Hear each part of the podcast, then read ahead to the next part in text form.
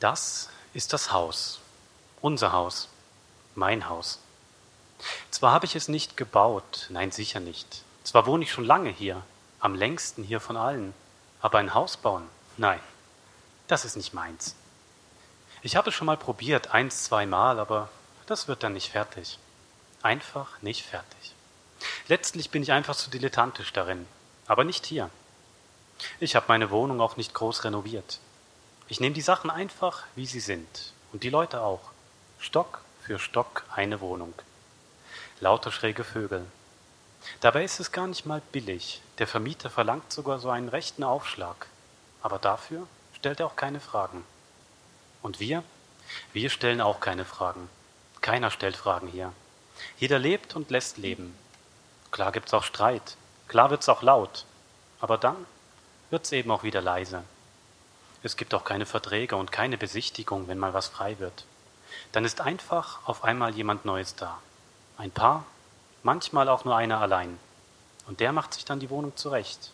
Der eine verputzt die Wände mit Lehm, der andere schleppt Zweige hinauf und der dritte hängt überall Kleiderbügel auf, die aus Draht. Wie das klingt, wenn der mal Durchzug macht. Über das Haus kann ich schon erzählen. Diese Augen haben einiges gesehen und diese Ohren hören alles. Hier kriege ich alles mit.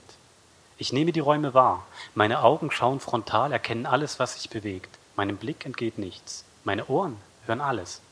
Weil das eine Ohr ist höher als das andere. Ein wenig nur, nur einige Millimeter nur. Und schon höre ich nicht nur links und rechts, sondern auch oben und unten. Ich nehme alles wahr. Alles. Ich kann euch schon vom Haus erzählen. Ich kann euch schon durchs Haus führen.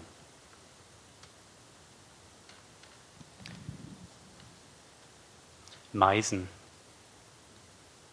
Seit wir hier eingezogen sind, ist es ein einziges Kommen und Gehen. Aber mir gefällt's. Ist halt richtig Leben in der Bude.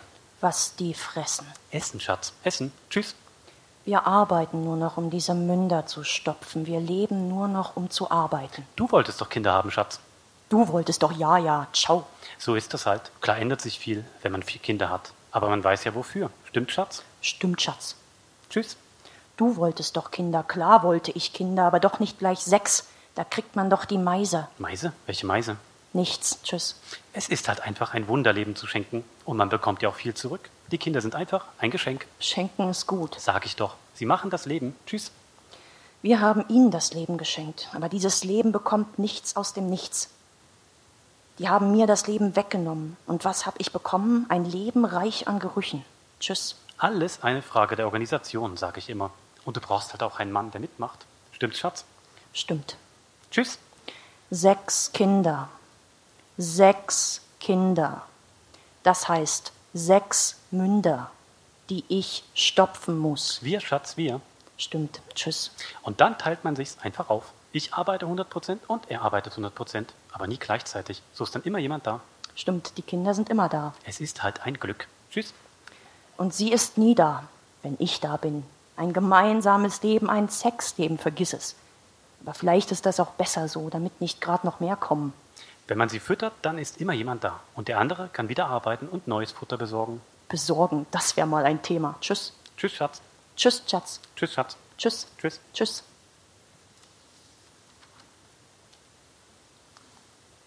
Und jetzt noch der Wanderfalke.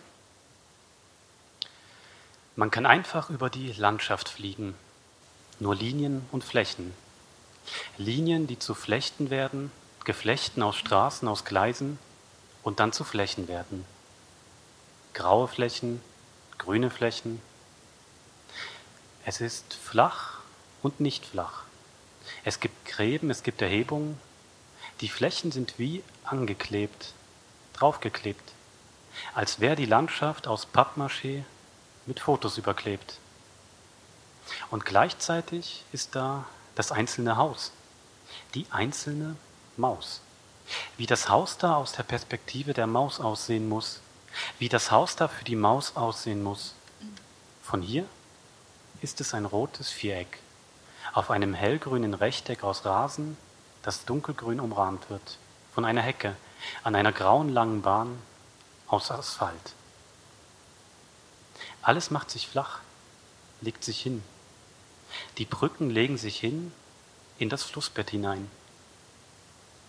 Dann stellen sie sich plötzlich auf, richten sich auf, alles richtet sich gleich auf, im gleichen Winkel ragt es steil heraus, Häuser, Brücken, Türme, Bäume, die Landschaft ist ein Pop-up-Buch. Man kann alles sehen, alles. Und doch ist alles tot, wie tot. Es ist alles so still, ein Stillleben, seltsam tonlos. Da auf der Gleislinie liegt ein Zug, ein einzelner Zug still. Wie eingefroren im See stehen die Motorboote, die Segelboote segeln nicht, aber fallen trotzdem nicht um. Nichts wird aufgescheucht, keine Katze versteckt sich, kein Spatz fliegt auf, kein Vogel, keine Taube, keine Möwe oder Drosselfink und Star. Der Vogel zeigt sich erst als Vogel im Flug.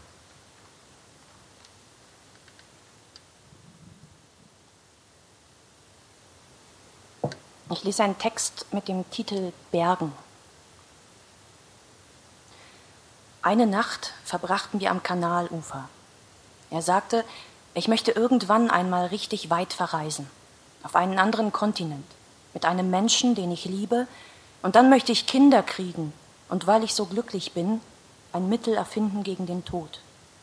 Ich sagte, wenn ich alt und schrumpelig bin und die Kinder längst aus dem Haus sind, möchte ich lernen, auf einem Besen zu fliegen. Ich baue dir das Haus, sagte er, mit einem Erker aus Holz und Fenstern zum Himmel. Zwei Tage später verabschiedeten wir uns. Ich hatte von Anfang an gewusst, dass er nach London gehen würde und dass er es für eine andere Frau tat. Er sagte, ich brauche Abstand, bitte schreib mir nicht. Es fühlte sich an, als würde alles um mich herum in einen großen Abfluss gesogen werden. Erst war es der Anstrich der Häuser, dann das Lachen der Teenager auf der Treppe und die Musik aus der anatolischen Kneipe gegenüber. Dann kam das Hupen der Autos an die Reihe, die U-Bahn, der Boden, auf dem ich stand, und so ging es weiter, bis die ganze Stadt aufgesaugt war, der Fluss, der Himmel, der ganze Sommer. Ich rief Alma an, ich sagte, ich muss weg, so weit weg wie möglich. Ich werde nicht viel Zeit haben wegen der Kinder, sagte sie, aber komm du ruhig gern. Am nächsten Morgen saß ich im Flugzeug und einen Tag später in ihrer Küche. Alma lebt mit ihrer Familie in einem alten Fachwerkhaus an einem Berg. Hier gibt es mehr Tiere als Menschen, einen Einkaufsladen, ein Spital, eine kaputte Telefonzelle und keinen Handyempfang. Alle paar Minuten schlägt sich das Mädchen ein Knie auf, bleibt irgendwo hängen, oder der Bub erschreckt sich vor den Gesetzen der Schwerkraft. Dann weinen die Kinder so herzzerreißend, dass alle zusammenkommen. Die Mutter und der Vater, die Oma und der Opa und die andere Oma. Alle singen Heile, Heile Segen, drei Tage Regen, drei Tage Sonnenschein, dann wirst du wieder glücklich sein. Als es Abend wurde und Alma die Kinder ins Bett brachte, folgte ich ihr. Das Schlafzimmer bestand aus einem Matratzenlager. Ich legte mich neben das Mädchen. Es lief ein Hörspiel über eine Prinzessin, die so traurig war, dass ihre Tränen reichten, um ein ganzes Meer zu füllen. In den halbdunklen Raum fiel ein Lichtstrahl und darin schwebte Staub. Ich schloss die Augen, der Staub wurde zu Plankton, ich lag auf dem Meeresgrund.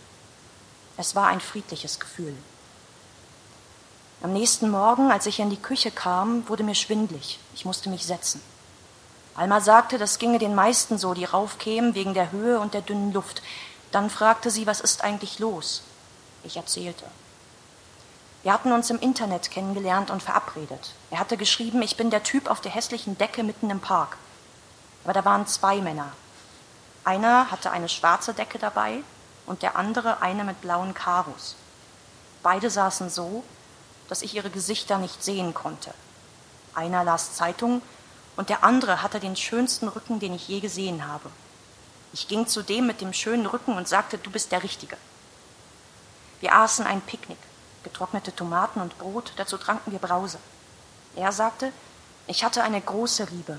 Wir haben uns getrennt, aber irgendwie ist sie immer noch da. Es ist kompliziert und du bist so wunderschön, du verzauberst mich. Bitte bleib. Von der Parkbank gegenüber kam ein Penner auf uns zu und fragte, ob er unser Lehrgut haben könnte und ob das unser erstes Date wäre. Er nahm unsere Flaschen mit und sagte im Gehen, ihr seid ein schönes Paar. Ich packte die Essensreste zusammen und sagte, ich mag dich zu gerne, um nur zu vögeln, und mich mag ich zu gerne, als dass es mehr mit uns werden könnte. Er sagte, ich bring dich nach Hause. Eine Woche später trafen wir uns durch Zufall an der U-Bahn-Station bei mir um die Ecke. Ich komme vom Schwimmen, sagte ich.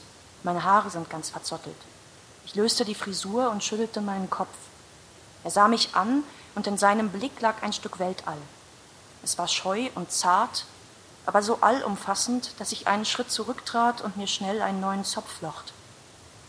Wir blieben an der Station stehen, bis seine letzte U-Bahn gefahren war. Dann gingen wir zu mir, legten uns auf mein Bett und er hielt meine Hand. Am Morgen setzte ich Kaffee auf. Er sagte, das ist das Paradies. Dann fing er an zu weinen. Ich kann ihr das nicht antun. Wer hätte gedacht, dass es mich so schnell so sehr erwischt? Er ging, bevor der Kaffee fertig war.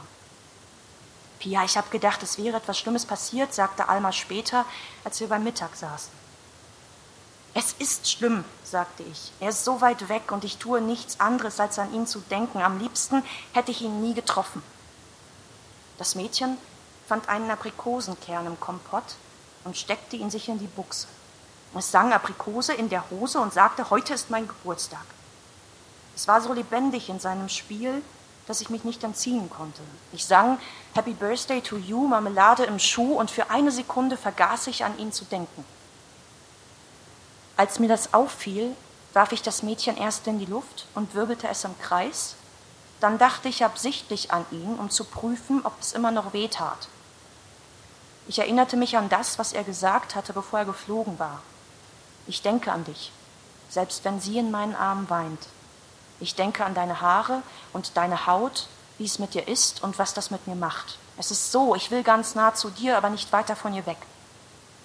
Da schlich sich die andere Frau in meine Gedanken und küsste ihn in den Nacken. Ich fing das Mädchen auf und drückte es an mich, aber es half nichts. Das Mädchen begann zu weinen. Nach dem Mittagessen wurde mir wieder schwindlig. Aber diesmal war es anders. Der Schwindel zog mich mit Macht in die Knie. Er war raumeinnehmend, besitzergreifend und er ließ nicht nach, obschon ich mich gesetzt hatte. Von einer Sekunde auf die andere hatte ich die Kontrolle über meinen Körper verloren. Alma stand vor mir am Flur, den Bub auf dem Arm, das Mädchen an der Hand, die Tasche mit den Badesachen geschultert. Sie wollte eigentlich gehen. Ab wann wurde dir schwindlig, als du schwanger warst? fragte ich. Ist es möglich, dass du schwanger bist? Da wachte der Bub auf und wollte die Brust. Das Mädchen zerrte an Almas Arm, es wollte sein Spielzeug. Alma wurde ungeduldig. In fünf Minuten fuhr ihr Bus. Ich sagte, nein, ich kann nicht schwanger sein. Ich saß auf dem Boden, stützte mich mit beiden Händen auf den Dielen ab. Zwischen dem Holz und meinen Handflächen spürte ich meinen Puls rasen. Ich sagte, das liegt außerhalb jeder denkbaren Möglichkeit. Als Alma weg war, ging ich ins Bad und zog mir die Hose runter. Im Internet hatte ich gelesen, dass sich Schamlippen gleich zu Anfang einer Schwangerschaft blau färbten. Ich stand breitbeinig da, beugte mich nach vorne, richtete den Blick zwischen meine Schenkel. Meine Schamlippen waren dunkelblau. Ich stieb die Treppen, Treppen vom Haus hinunter, lief über die Wiesen Richtung Wald. Alles war auf einmal viel realer. Die Pferde, die Fliegen, das Gras, die Bäume, die Berge. Alles war auf einmal viel mehr da. Aber ich passte nicht mehr rein. Ich war mir selbst zu nah, ich war mir selbst zu viel. Von Westen zog ein Gewitter auf und drückte die Luft in das Tal. Mir wurde übel, trotzdem rannte ich den Berg hinauf. Ich traute mich nicht zu denken. Ich hatte Angst, würde ich auch nur ein klares Wort denken, müsste ich kotzen. Nach hundert Metern blieb ich stehen, ich bekam kaum noch Luft. Ich pflückte Klee, Schafgarben und Butterblumen. Ich begann einen Kranz zu flechten. Meine Hände färbten sich grün vom Saft der Halme. Ich band die Blumen aneinander, immer zwei auf einmal, legte die Stiele über Kreuz. Als ich die Hälfte geschafft hatte, fand ich die Vorstellung, den Kranz zu tragen, unerträglich. Ich warf ihn ins Feld und ging nach Hause. Alma war mit den Kindern zurückgekehrt. Sie saß auf der Terrasse unter dem Segeltuch und stillte den Buben. Das Mädchen spielte zu ihren Füßen mit einem Holzboot. Sie winkte mich zu sich heran und lächelte. Ich sagte, ich habe dich angelogen. Wir konnten nicht voneinander lassen. Wir haben uns wieder getroffen. Er hat so gut gerochen. Ich konnte nichts dafür. Wir hatten Sex. Er ist auf mir gekommen. Dann hatten wir nochmal Sex. Wir haben die ganze Zeit dabei geküsst. Ich hasse Küssen beim Sex schon immer. Aber diesmal ging es gar nicht anders. Am nächsten Morgen waren wir auf dem alten Flugfeld. Er hat meinen Arm gepackt. Wir sind auf die Startbahn gelaufen. Wir haben die Arme ausgestreckt und sind immer schneller geworden. Er hat gesagt, wo fliegen wir hin? Und ich habe meinen Eisprung gespürt und gedacht, lass uns für immer bleiben, wo wir gerade sind. Pia, du bist ganz sicher nicht schwanger, sagte Alma, das ist die Luft. Es begann zu regnen. Das Mädchen sprang auf, hüpfte durch das nasse Gras, erst zum Schuppen, dann zum Brunnen. Es ließ sein Holzboot zu Wasser, der Regen wurde immer stärker. Es donnerte.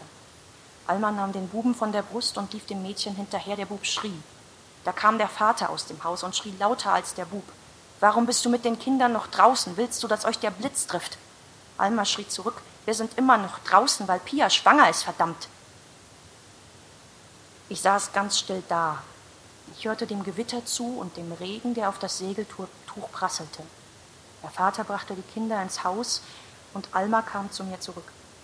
Du hast es ihm gesagt. Ja, weil es blitzte und er brüllte und mich die Kinder den ganzen Tag nerven und ich einfach nicht mitkomme mit deinen viel zu hohen Wellen.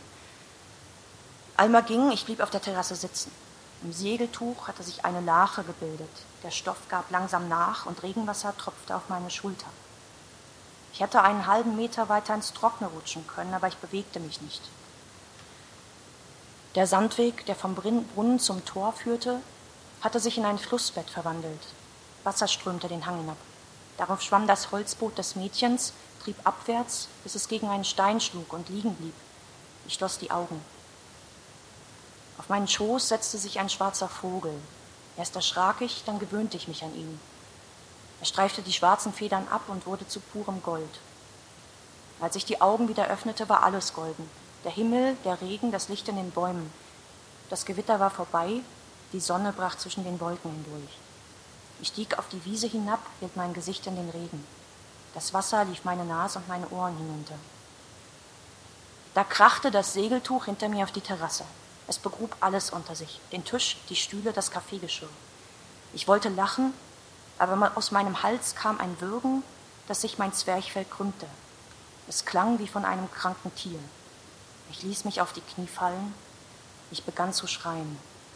Erst verhalten, dann immer lauter. Ich schrie so lange, bis mein Rachen wund war. Ich bäumte mich auf und ich warf mich in den Dreck. Mein Gesicht grub ich in den Rasen, rieb mir den Schlamm in die Nase und schluckte Samt. Ich hämmerte mit den Fäusten gegen den Boden, bis die Fingerknöchel bluteten und alles an mir schmerzte. Und in diesem Schmerz fand ich die Kontrolle über meinen Körper wieder. Ich lag da und ich atmete. Als es zu dämmern begann, stand ich auf. Ich ging zum Brunnen, wusch mir die Hände, das Gesicht und spülte den Sand aus meinem Mund. Dann ging ich ins Haus. Die Kinder waren längst im Bett, Alma räumte die Küche auf. Ich sagte, hast du Wundsalbe da? und setzte mich an den Küchentisch.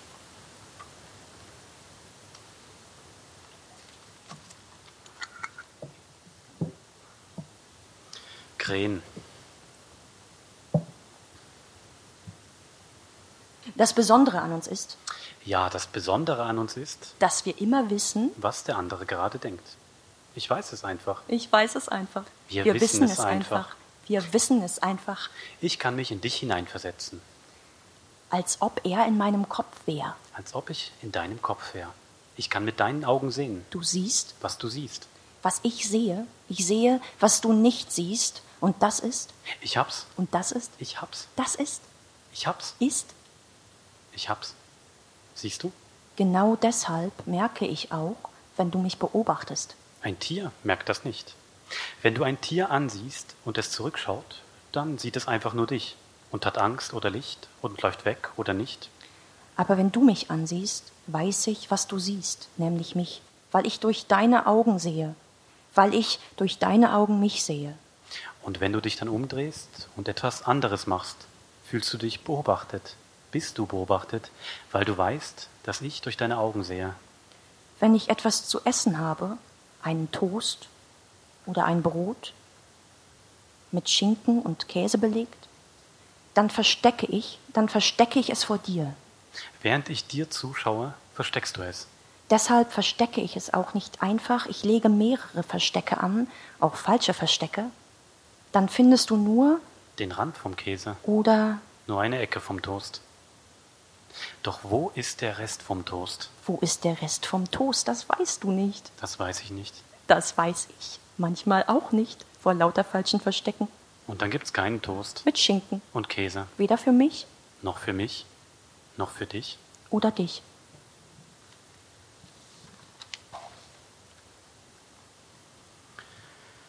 Wenn jemand Fragen stellt, stellen sich Mama und Papa vor mich. Also zwischen mich und die Fragen und die Fragensteller. Sie finden immer Antworten. Antworten immer etwas. Es war ein Unfall oder Selbstfall oder Zufall oder oder. Mama und Papa haben immer alles für mich beantwortet. Wenn die Lehrerin fragt, warum ein kleiner Bruder sich immer wieder die Beine bricht, immer wieder die Beine bricht.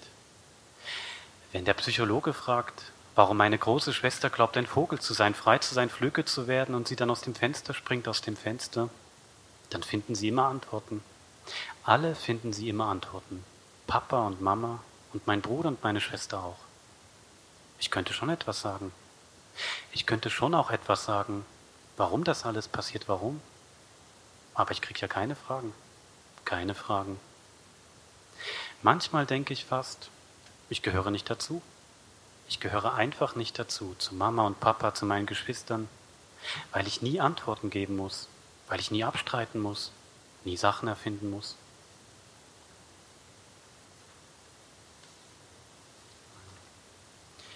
Ich habe sie auch schon gefragt, warum das so ist, ob das so ist. Doch dann fragen sie nur, wie ich denn auf sowas komme. Und eigentlich fragen sie es nicht. Sie antworten schon.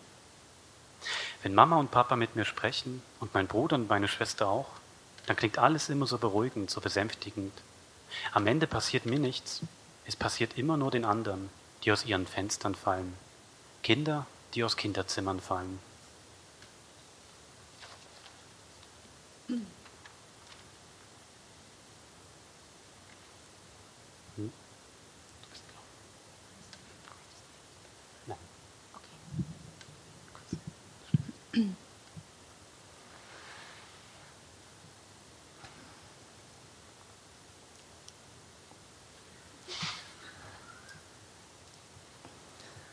Weißt du, Baby, du heißes Baby, wie ich heiß, Baby? Nö, Komm schon. nö. Nö. Von dir habe ich noch nichts gehört. Hat mich jetzt auch nicht gestört. Komm schon. Mich kannst du leicht bestimmen. Zwar stehe ich in keinem Führer, aber früher war ich noch nicht da, war noch nicht klar, wie ich klar mach. Klare Sache. Scheiß anmache. Also so heiß ich nicht. Aber ich will ja nicht stören, zuhören kannst du meinem Gesang lang, noch um mich im Singen zu bestimmen. Doch, da gibt's eine einfachere Methode als die Ode, oder? Die ist aber direkt, also gut. Den Raubvogel unterscheidest du unter der Scheide. Korrekt. Die Art Haar zu nehmen, wie in Die Hard Haar zu nehmen, wie Bruce Willis will ich. Einfach nicht zum Ende kommen und wenn es zu einem Ende kommt und er doch nicht am Ende kommt, einfach noch einen Teil drehen, schon wieder stehen. Ich weiß nicht. Das geht mir zu schnell unter die Gürtellinie, wo ich nicht so schnell bediene. Ganz sicher, ich versichere dich. Mein Schwanz enttäuscht dich sicherlich nicht.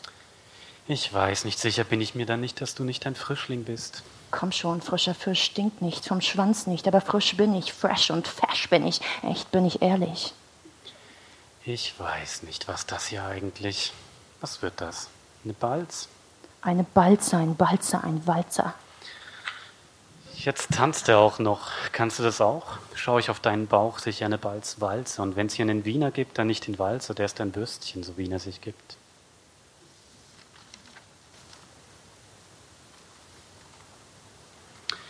Eisvogel. Ich. Ich. Also ich. Also ich hab dir.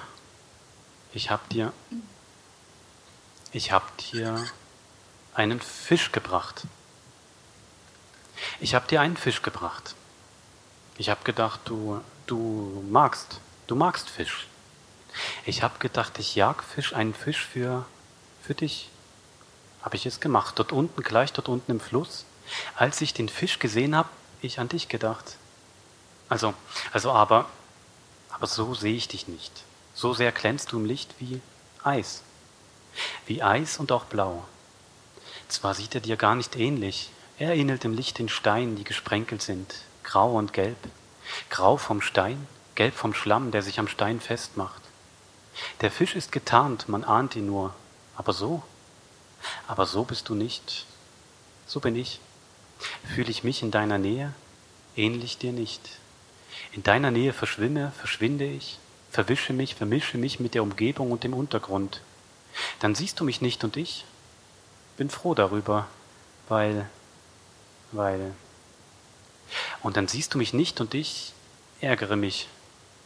Nicht über dich, über mich.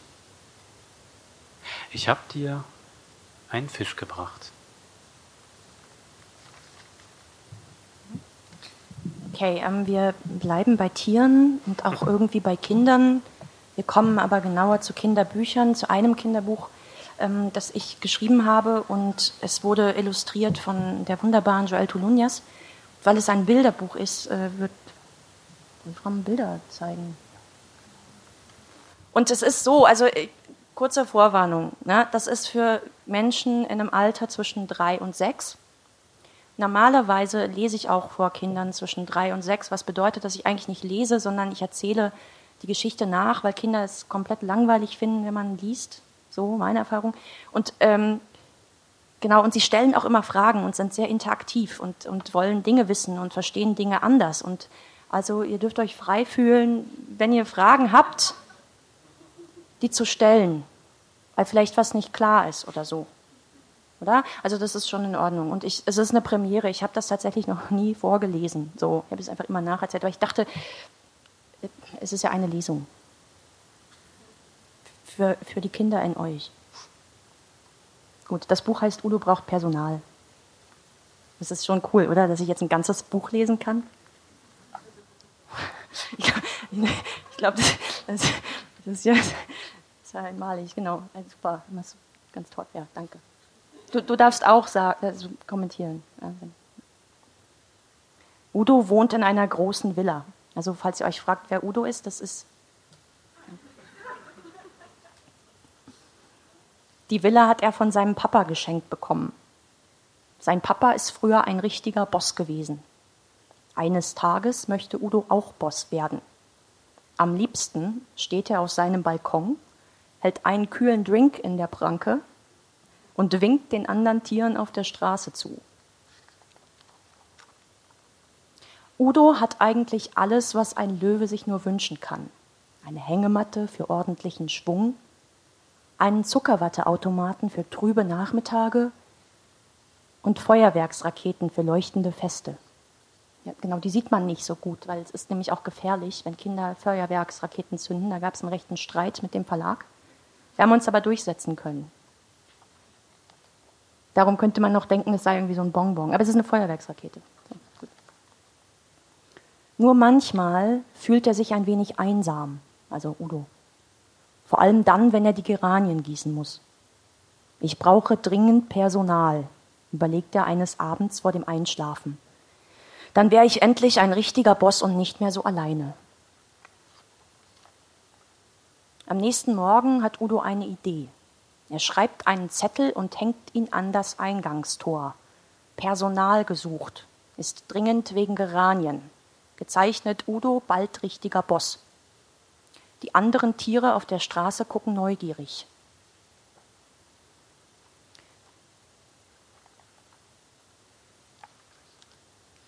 Es sind so viele Seiten. es dauert nicht lange, da meldet sich ein Ziegenbock. Er trägt Spitzbart und Krawatte. Ich komme wegen des Zettels, sagt er und verbeugt sich. Ich habe ihn gründlich gelesen und ich würde mich gerne um deine Geranien kümmern. Ausgezeichnet, du bist eingestellt, antwortet Udo und klopft dem Ziegenbock auf die Schulter. Jetzt bin ich endlich ein richtiger Boss.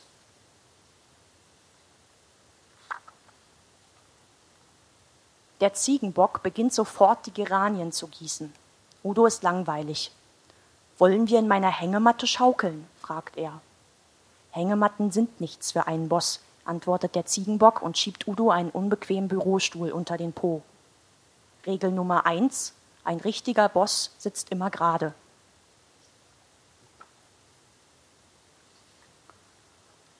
können wir wenigstens ein bisschen Zuckerwatte essen? Der Automat macht blaue, gelbe und rosa-rote Watte. Wie will denn der Boss in seine Hosen passen, wenn er so viel futtert? Der Ziegenbock knöpft Udo einen Nadelstreifenanzug zu und kämmt ihm die Mähne streng nach hinten.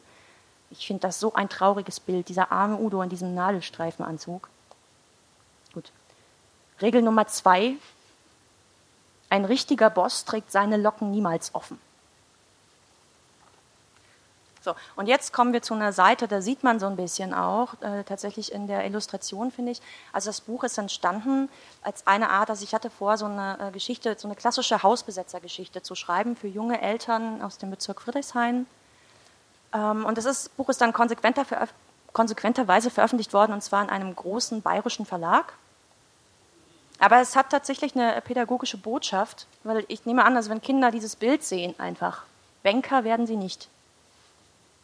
Also wer das, so, genau. Also Udo, der äh, Zuckerwatte essen wollte und in der Hängematte schaukeln wollte, der gibt nicht auf. Und er fragt, hast du Lust, ein paar Feuerwerksraketen zu zünden? Du solltest lieber ein paar Finanzpläne durchrechnen, antwortet der Ziegenbock und knipst die Schreibtischlampe an. Regel Nummer drei, ein richtiger Boss hat immer viel zu tun.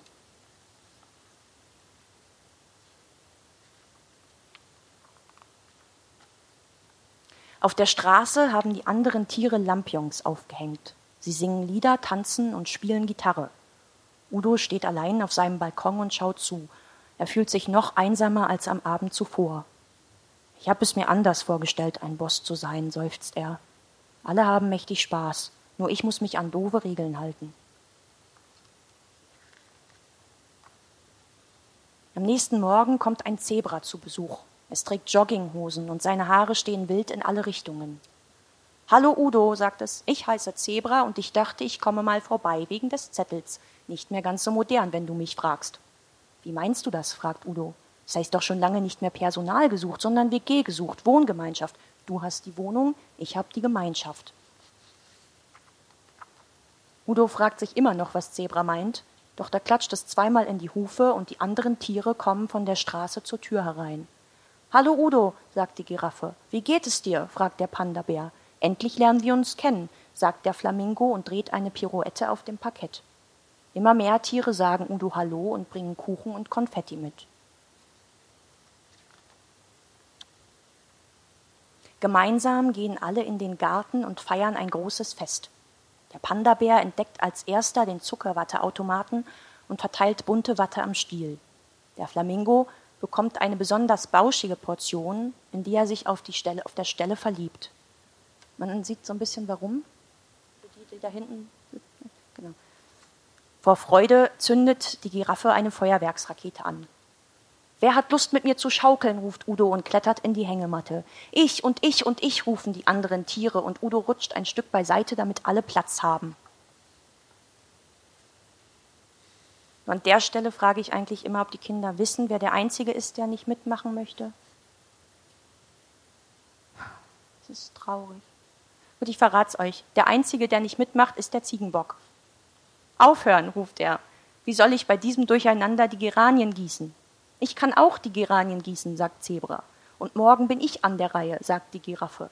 Am Wochenende übernehmen wir, sagt der Flamingo und gibt der Zuckerwatte einen Kuss. Aber was kann ich dann noch tun? fragt der Ziegenbock. Kommt zu uns in die Hängematte, antworten die anderen Tiere und rutschen dichter zusammen. Alle sitzen in der Hängematte und alle gießen die Geranien, sagt Zebra. Und da versteht Udo. Wenn das so ist, sagt er, will ich gar kein Boss mehr sein. Dann bin ich lieber Udo, einfach Udo. Am Ende hängen sie noch so einen Zettel an die Eingangstür und da steht dann Wiki gegründet, ist super wegen Gemeinschaft, gezeichnet Udo, richtig glücklicher Löwe.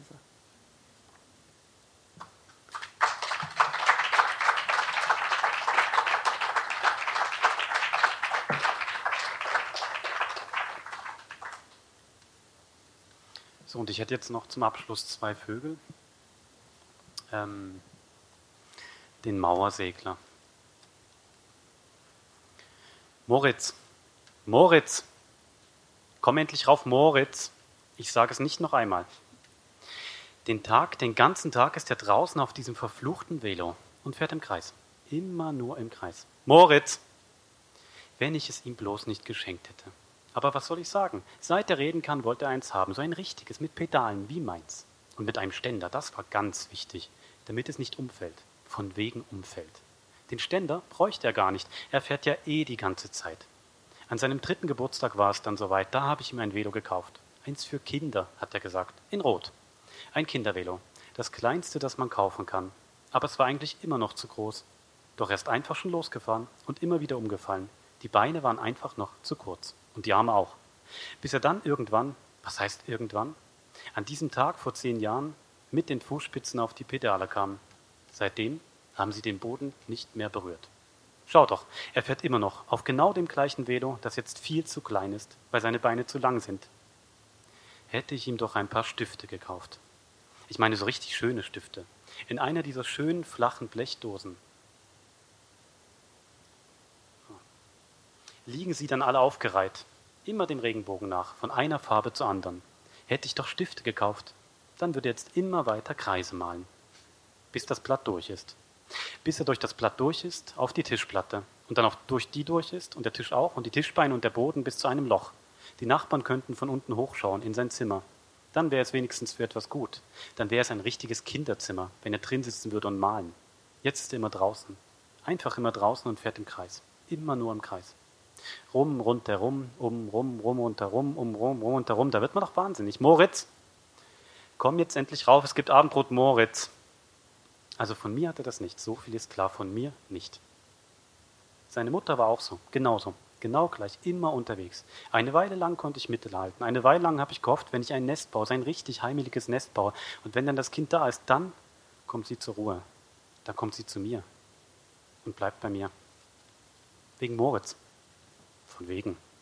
Auch der Moritz, selbst wenn er jetzt die ganze Zeit draußen ist, am Anfang hat er uns gebraucht, hat er sie gebraucht.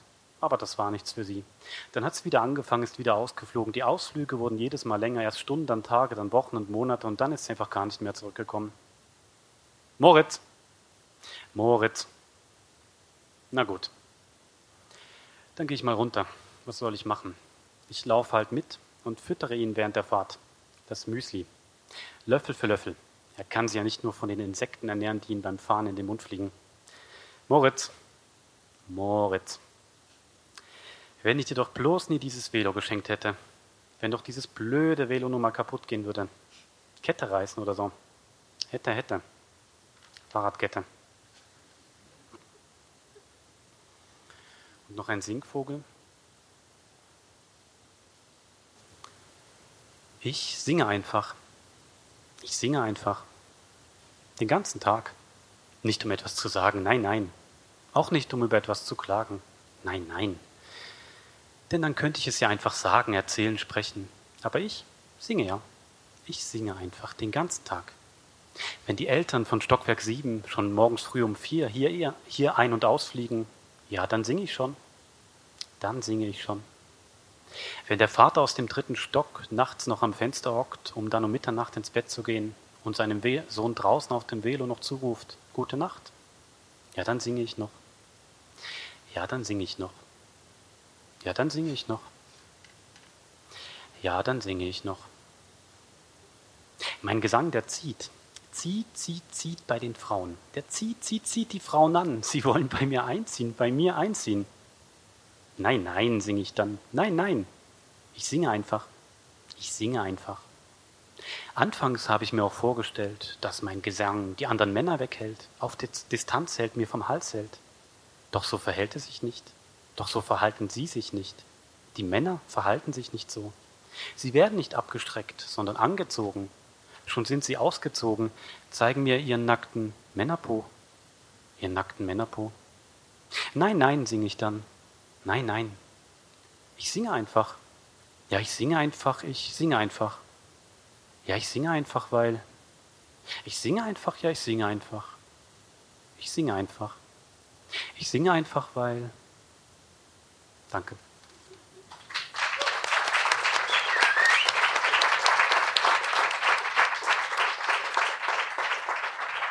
Dankeschön, das war's von uns.